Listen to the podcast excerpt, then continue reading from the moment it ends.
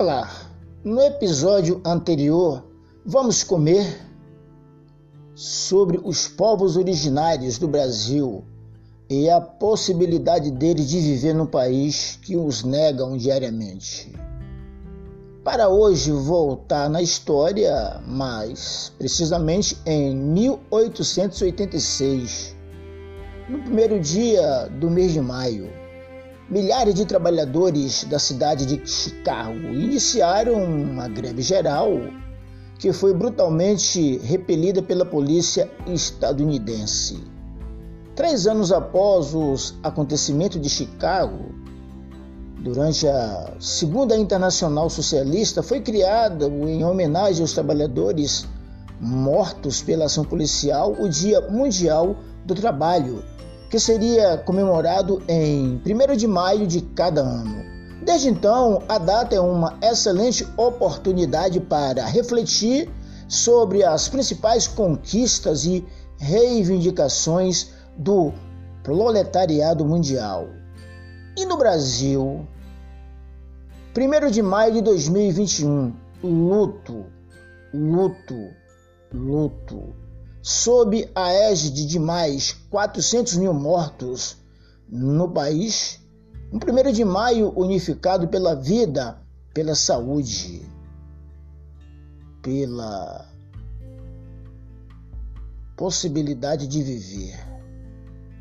Em curso, 14 milhões e 400 mil desempregados no trimestre de dezembro, janeiro e fevereiro, chegando a 14,4%, o maior índice desde 2012, atingindo pelo menos 30% dos jovens entre 18 e 24 anos e 43 entre os de 14 a 17 anos, ou ainda quase 7 milhões de desalentados que simplesmente desistiram de procurar trabalho nos tempos atuais.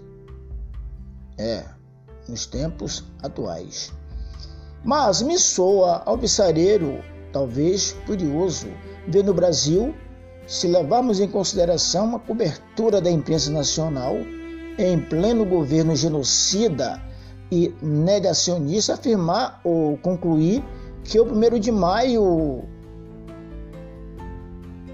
há apenas más condições de vida de trabalhadores na Europa, na Ásia, na China, Bolívia, Paraguai, Argentina, Enquanto que no Brasil, segundo essa imprensa, é, essa imprensa ou coisa parecida, os trabalhadores vivem demasiadamente bem, pois aqui não há protestos, só comemorações.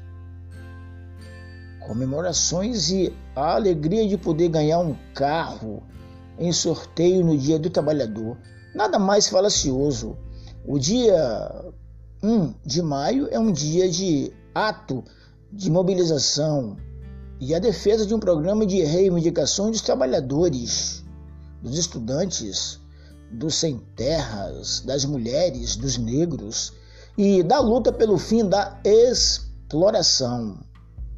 Como é de se esperar, esses acontecimentos são escamoteados pela mídia hegemônica por todo o país. Nos parece muito importante não deixar se perder e institucionalizar e definhar o conteúdo e o simbolismo no dia do trabalho.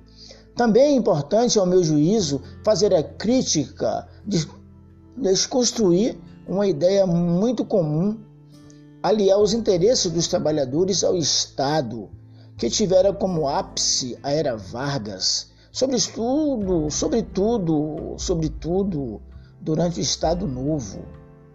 Naquele modelo, o objetivo era manter as estruturas hierárquicas na sociedade como as classes sociais e propriedade dos meios de produção e, ao mesmo tempo, diminuir as desigualdades sociais, evitando-se o conflito de classes naquele modelo de mundo, de país, o corporativismo promoveria a hegemonia social, o progresso, o desenvolvimento e a paz.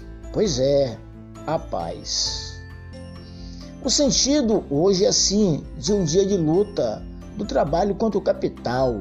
Não é possível, no atual modelo de destruição do trabalho, em sua origem e por tabela do trabalhador, substituir por um dia de festividade oficial conduzida pelo governo de alegrias ou confraternização das classes sociais com o Estado, celebrando a colaboração entre o trabalho e o capital e a promulgação de leis trabalhistas contra esse mesmo trabalhador, hoje extremamente depauperado.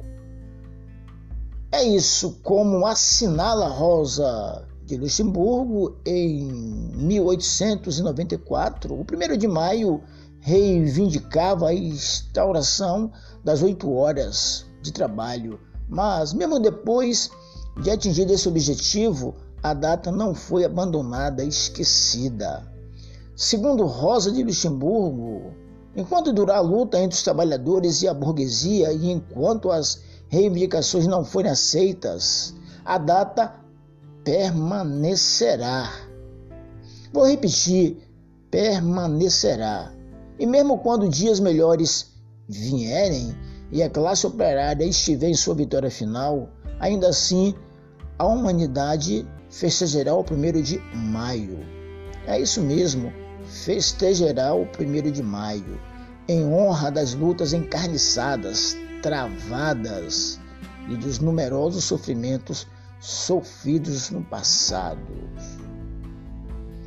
É isso, da intuição ao conhecimento e até o próximo episódio.